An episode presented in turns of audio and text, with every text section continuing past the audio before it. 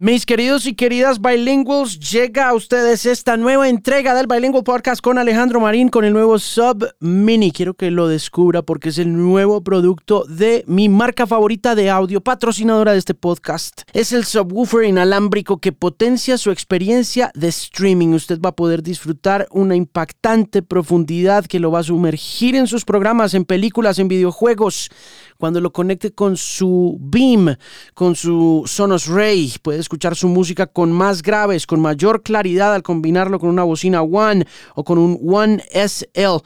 Los subwoofers, para quienes no lo saben, son no solamente para resaltar explosiones y escenas de acción. Cuando usted agrega un sub mini al sistema de Sonos va a mejorar las frecuencias bajas en música, en películas, en programas, en juegos e incluso en podcasts como este. El diseño del Sub Mini es algo que usted tiene que ver por sus propios ojos. Y por eso lo invito a que visite la página web de Sonos en Colombia, que va a encontrar en los liner notes de este podcast. También puede visitar al costo Catronics y también la página web de la tienda Tecno Import para conocer un poco más sobre el Sonos en general y en este caso el nuevo producto, el Sub Mini. Sonos es patrocinador del Bilingual Podcast, que comienza aquí. Alejandro Marín analiza el estado de la música, la tecnología, la radio y la vida en la era de la Internet. Este es el Bilingual Podcast. Tiempo de hablar de los Guns N' Roses, mis queridos amigos y amigas del Bilingual Podcast, en este nuevo episodio. Con esto abrieron ayer en Bogotá, It's So Easy.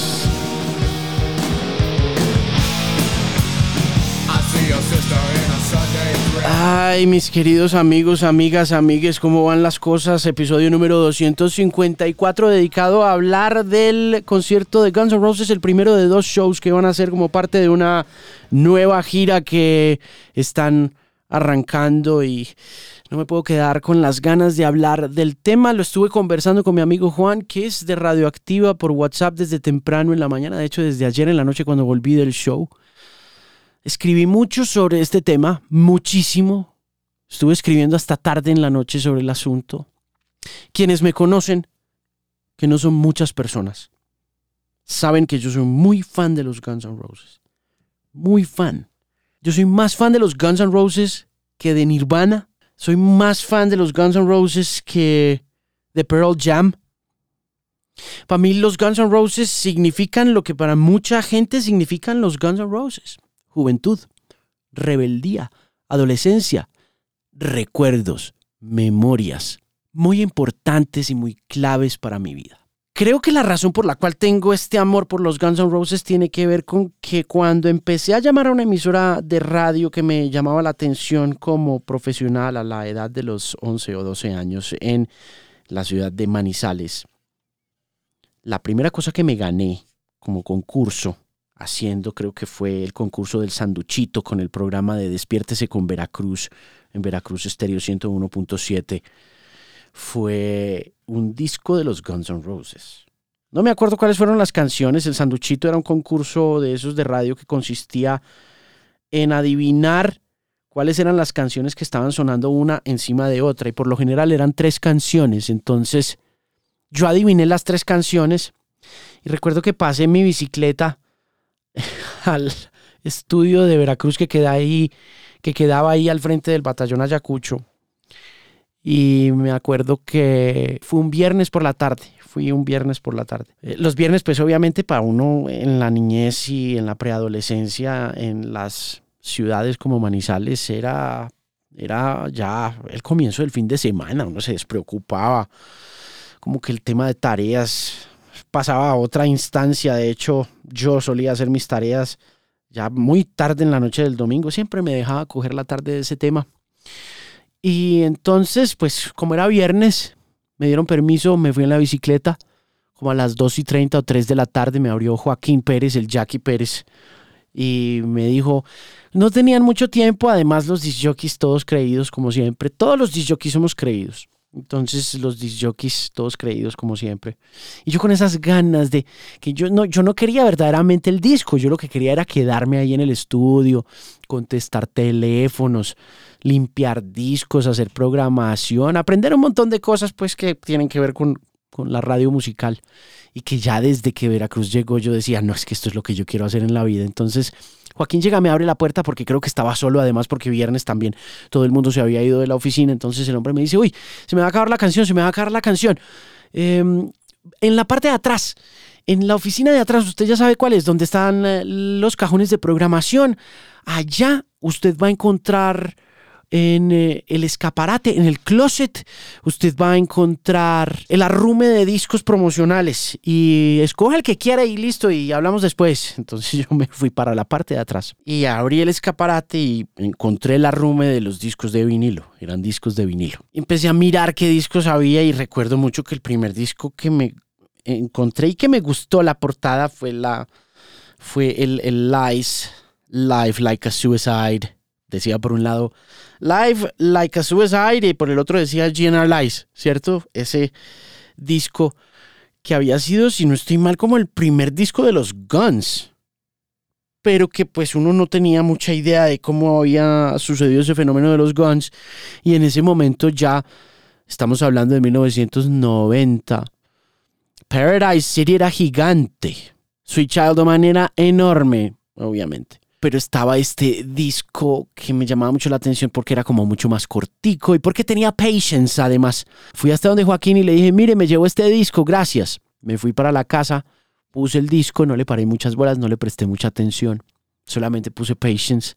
Lo demás me parecía ya muy estridente y muy heavy yo ya había escuchado todo el Appetite for Destruction, lo había tenido en la casa, me lo había prestado un amigo por ahí del barrio. También me había parecido como muy escandaloso y además de eso, pues en la parte de atrás, en la portada, los veía como todos desarreglados y despeinados y con botellas de whisky fumando y yo pues como con 11 o 12 años decía, esto se puede hacer, esto, esto cómo funciona esta vuelta, estos tipos, ¿por qué se ven tan mal?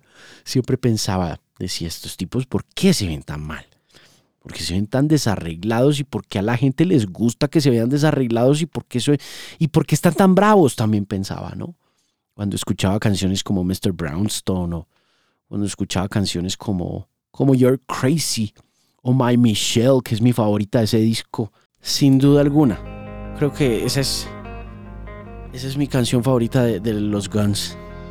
No mentiras, hay dos canciones, esta es una de ellas, pero pues de ese disco del Appetite Creo que esta era la canción que ya más adelante me empezó a gustar más. De hecho, por ahí que unos 10 años después me encantaba ponerla en radioactiva por la noche. Era como que decía, esto no lo pone nadie, pero yo sí.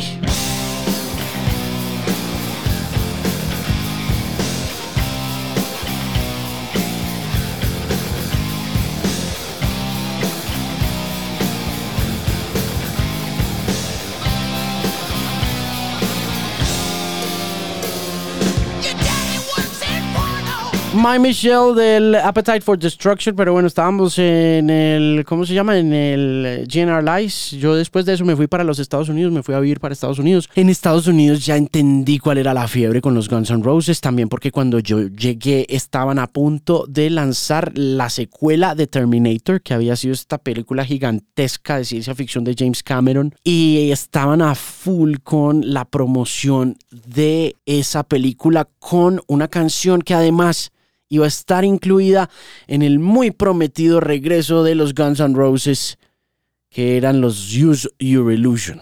Esa es la primera canción que empezó a sonar en esa época fue You Could Be Mine con el video, con Schwarzenegger, con Hasta la Vista Baby.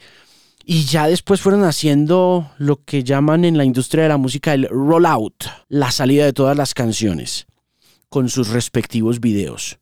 Entonces, y eran unos world premieres. Esto era un nivel de plata el que le pagaban a MTV para poder hacer the world premiere of Don't Cry. ¿No? Y era. Y ya estaba sonando durísimo en la radio. Entonces calentaban a los Guns en la radio con Don't Cry y los ponían a sonar durísimo en todas las emisoras de rock de esa época y calentaban la premiere en MTV hasta que no daba más y eso presentaban esa vaina un martes o un miércoles por la noche y yo no sé cuánta gente estaba pegada al televisor de cable viendo MTV, pero estoy seguro que eran más de 10 millones de personas.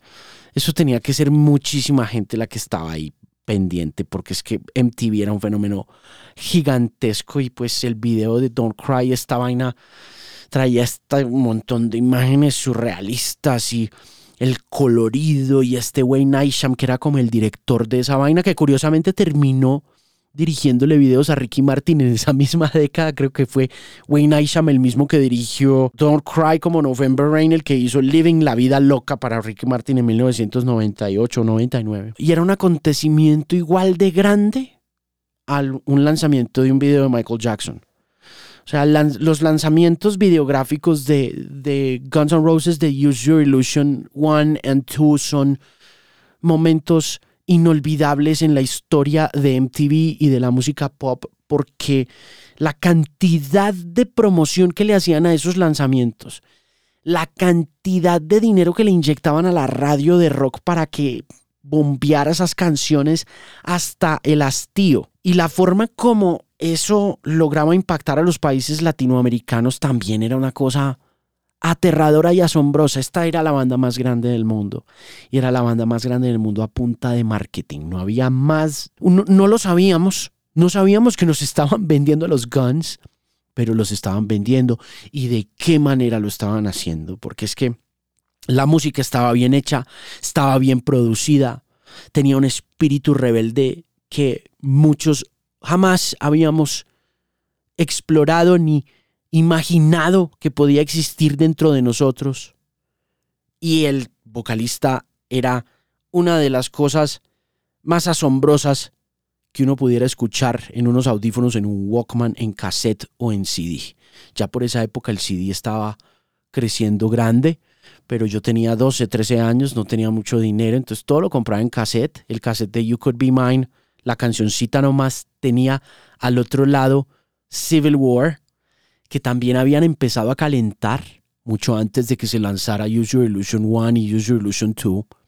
Ya después, como en la primavera, lanzaron You Could Be Mine, luego de eso lanzaron Don't Cry, luego de eso lanzaron November Rain y posteriormente lanzaron Estranged, que era este video también impresionante de Axel tirándose por ahí desde un buque carguero. es que todo era perfecto en Guns, ¿no? Todo era perfecto, uno quería, uno soñaba en serio con ser Axel Rose y las chicas soñaban con ser la novia de Axel Rose.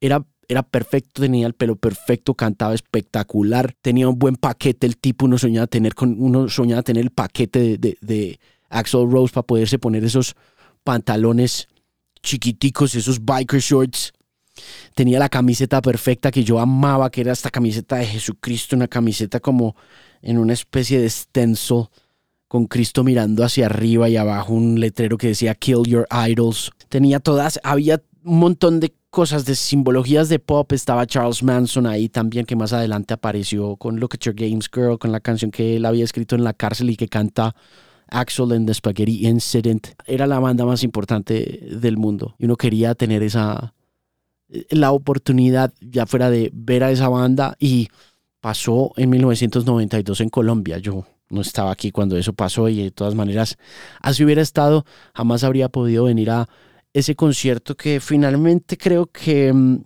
es el motivo por el cual mucha gente fue a ver a los Guns N' Roses ayer y que hoy mientras yo estoy escribiendo y hablando de este tema van a ver en Bogotá porque estamos aquí casi un mes de que se cumpla el aniversario número 30 de ese mm, momento. Y, mm, uff, me costó muchísimo, me, me, costó muchísimo el show.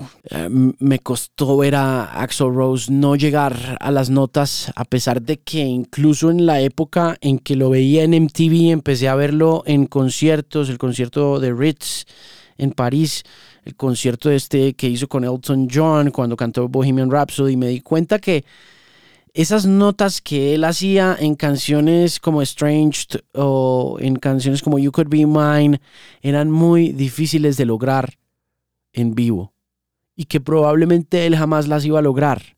Pero aún así tenía este alarido, este shriek, este shrieking sound in his voice. There was this shrieking sound in this guy's voice that was just so amazing. It was so compelling and it was so wicked and weird and talented and fascinating. Even if it didn't really sound like what you wanted it to sound, you know, like in the albums.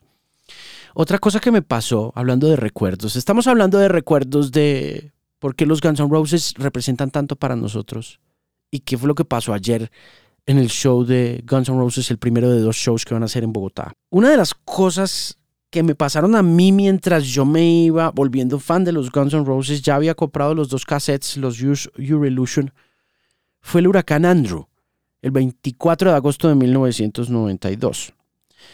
El huracán Andrew fue un huracán de categoría 5 en la historia del sur de la Florida, uno de los huracanes más devastadores en la historia de las temporadas de huracanes de los Estados Unidos y me tocó vivirlo con mi familia y vivirlo en el closet de una casa refugio por allá en el barrio Kendall esa noche del 24 de agosto, porque nosotros vivíamos en una finca al sur de la Florida, por donde obviamente iba a entrar el huracán vía Los Cayos. El huracán venía de Cuba hacia Key West y por ahí se metía hacia el sur de la Florida y a los pueblitos que empiezan el sur de la Florida antes de llegar a Miami, ¿no? Liberty City, Naranja City también lo, había uno por ahí, Perrine, Cutler Ridge, Homestead, yo vivía en Homestead.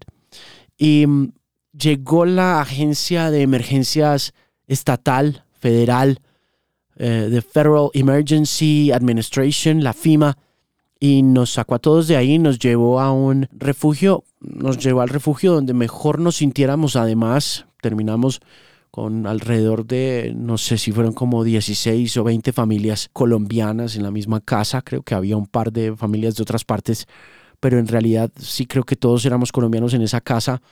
Y nos juntaron a todos los peladitos en un cuarto y a las niñas en otro cuarto el 23 de agosto en las horas de la noche contra las quejas de mi mamá que no se quería largar de ahí. Y me acuerdo mucho que yo no me quise quedar con los chicos de la casa porque eran este montón de obnoxious Colombian American little brats.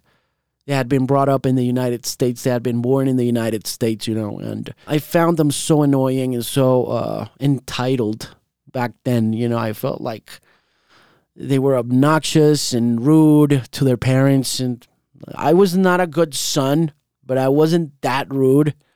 And I felt like American society had spoiled these motherfuckers so bad that I just didn't have anything to do with them.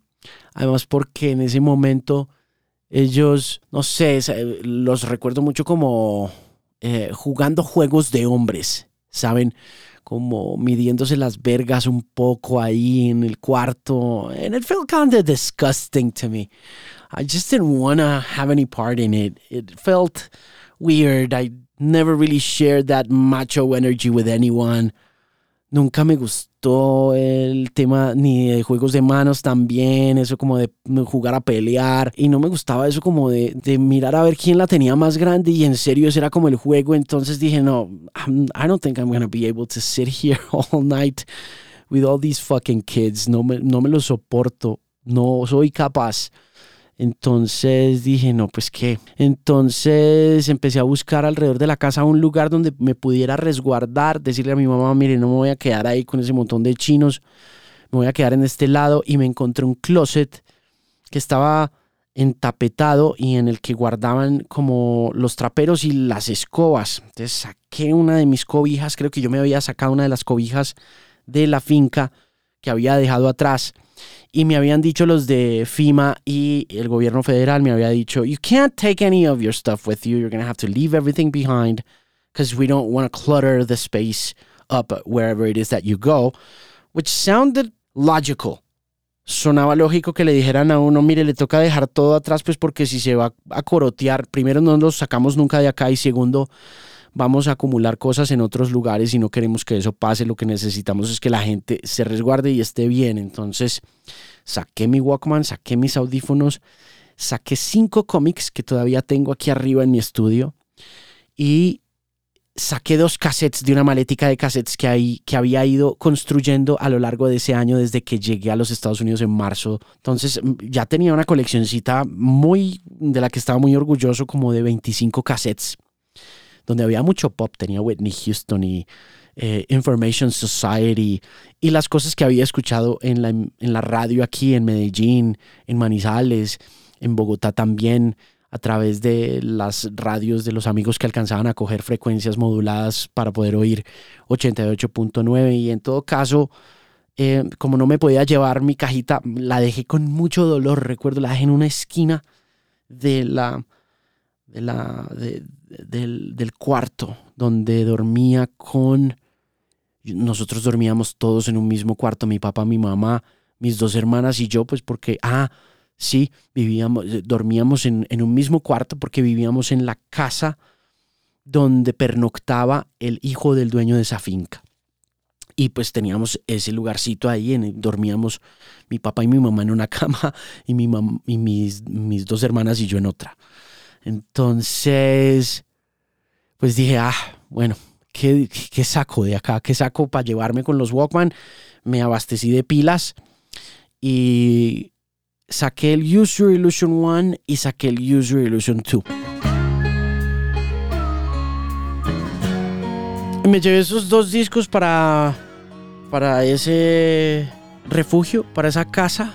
Y mm, ya después de eso me metí al, al closet y cerraron la puerta y arrancó la tormenta. Durísimo.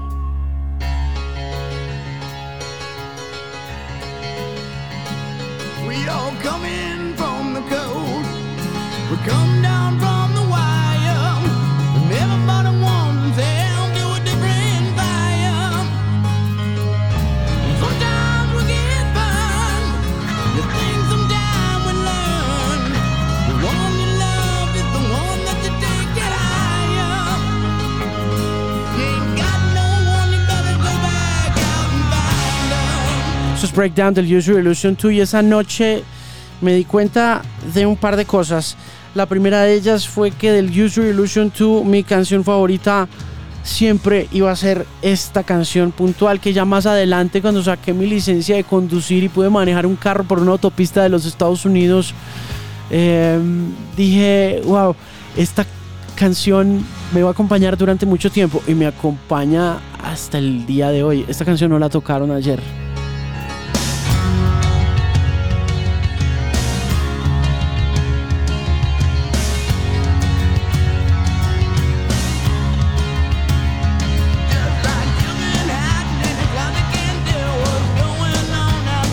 Este es el Bilingual Podcast que llega a usted con el patrocinio del Sub Mini. Descúbralo, es el nuevo subwoofer inalámbrico que potencia su experiencia de streaming. Disfrute una impactante profundidad que lo va a sumergir en sus programas, películas y videojuegos al combinarlo con Vimo, con Ray.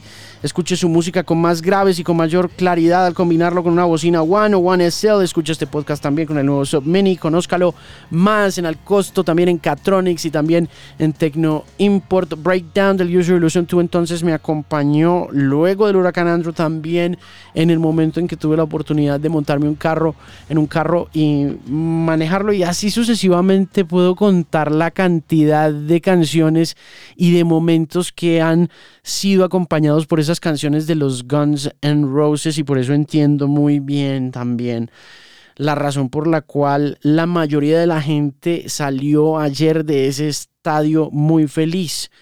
Pero también salí yo muy golpeado por el paso de los años en la vida de Axel Rose puntualmente y por la manera como canta. Ya siento que no canta en realidad. Sufrí como hincha de fútbol viendo a la selección de su país y haciéndole fuerza al delantero, al Falcao, al James, al Messi, para que meta un gol infructuosamente. Así vi ese evento ayer. De hecho, It's So Easy, que comienza como con esa línea de bajo que arrancaba este podcast, no arrancó bien por cuestiones de ingeniería de sonido. Había dicho yo en el podcast, en el comentario de Instagram, que no había salido bien el sonido y entonces inmediatamente la gente en redes sociales como que se abalanza sobre ese comentario y dice, sí, no, el sonido estuvo pésimo, pero yo debo hacer una aclaración.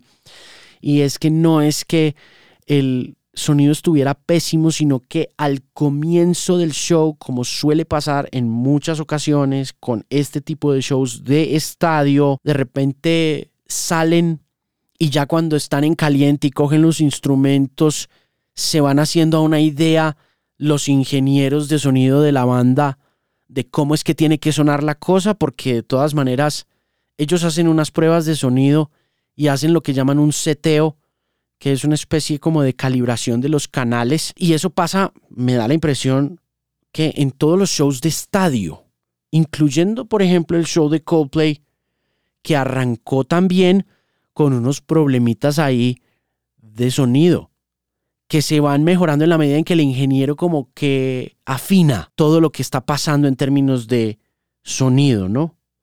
En It's So Easy pasó eso. No alcanzó a oírse nada. En particular del bajo de Duff McKagan, de quien debo decir que está en una muy buena forma. Mucho mejor forma que el mismo Slash y que Axel. Y ya después fue mejorando. Se demoró un par de canciones en mejorar no fue una vaina instantánea. A Coldplay también le tomó su buena cancioncita y media, en que el sonido estuviera bien conectado como a todo ese mood del estadio El Campín. Y ya después de eso, arranca uno a ver pues este declive evidente de la voz de Axel y a escucharlo. Y además de eso, a conectarlo a la altura de la ciudad de Bogotá que es salvaje e inclemente y que por ahí me contaron en un almuerzo que tuve hace unos días que ha sido inclemente al punto de la muerte porque pues lo de Taylor Hawkins, la altitud de esta ciudad colaboró mucho a ese infarto de Taylor. Además de eso, un patatús que le dio al baterista de Interpol también hace parte de esos sustos que han vivido algunos músicos acá porque si bien quienes vivimos en Bogotá estamos más o menos acostumbrados a la altura de la ciudad, lo de Axel también fue un tema de bajarse de un avión o no sé si estar en la habitación de un hotel después de haberse bajado de un avión, no sé si 8 o 9 o 10 horas antes y subirse a esa tarima me parece que es algo bien complejo de hacer, bien difícil de ejecutar como ser humano y a los 60 años de edad. Y mm, se notó, se notó de inmediato que Axel iba a tener muchos problemas para poder respirar en esa tarima, porque no estaba aclimatado.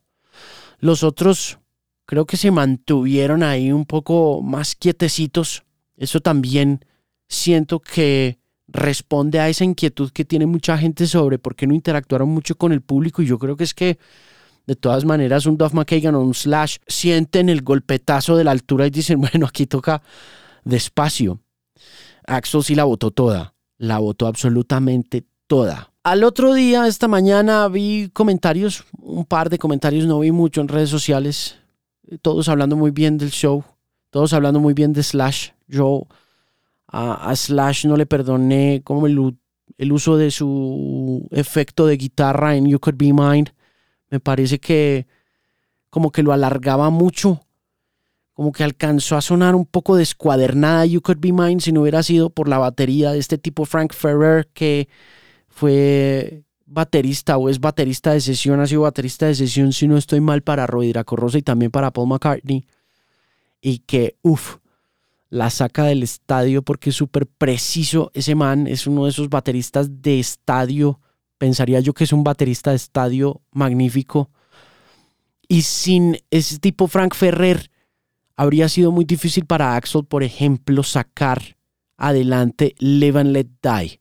Uno podría decir que Axel no es el dueño de esa canción, que el dueño de la canción es McCartney, ¿cierto? Para poderlo justificar pero yo me devuelvo a mi época en que tenía 13, 14 años y escuché por primera vez Live and Let Die en la voz de Axel Rose. Para mí, la canción que más me gusta, la versión que más me gusta de Live and Let Die es la de Guns. Y le costó mucho a Axel hacer esa canción. Le costó muchísimo. Ese fue otro momento que sufrí. Que sufrí con el alma. Durísimo. Me costó mucho. Em, en general, yo digo que respeto muchísimo a la gente que, que vio a, a, Guns ayer. Em,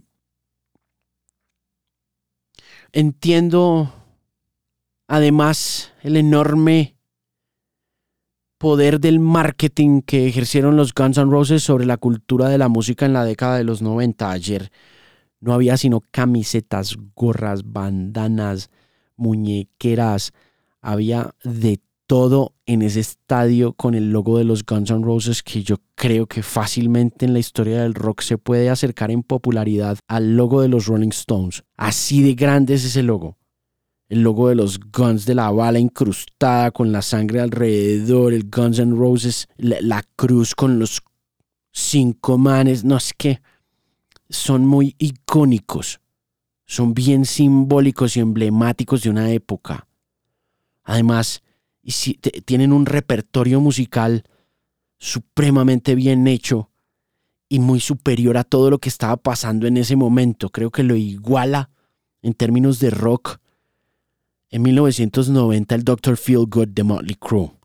Creo que esos dos discos son los dos discos gigantescos del, del rock que se hizo en Los Ángeles o que se inspiró en Los Ángeles y de esa estética que conectaba el punk con el rock de estadio que había empezado a nacer a partir de todo lo de Pink de todo lo de Led Zeppelin en los Estados Unidos y de The Eagles.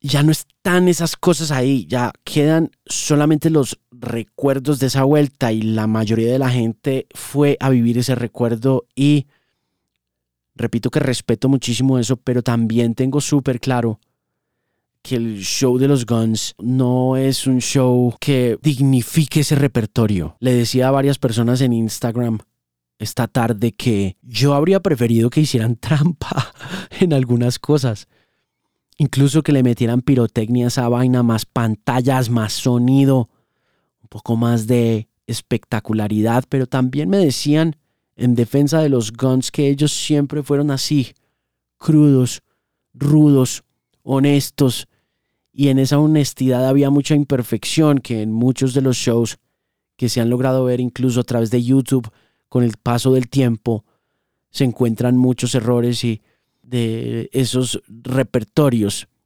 Y eso es bonito también.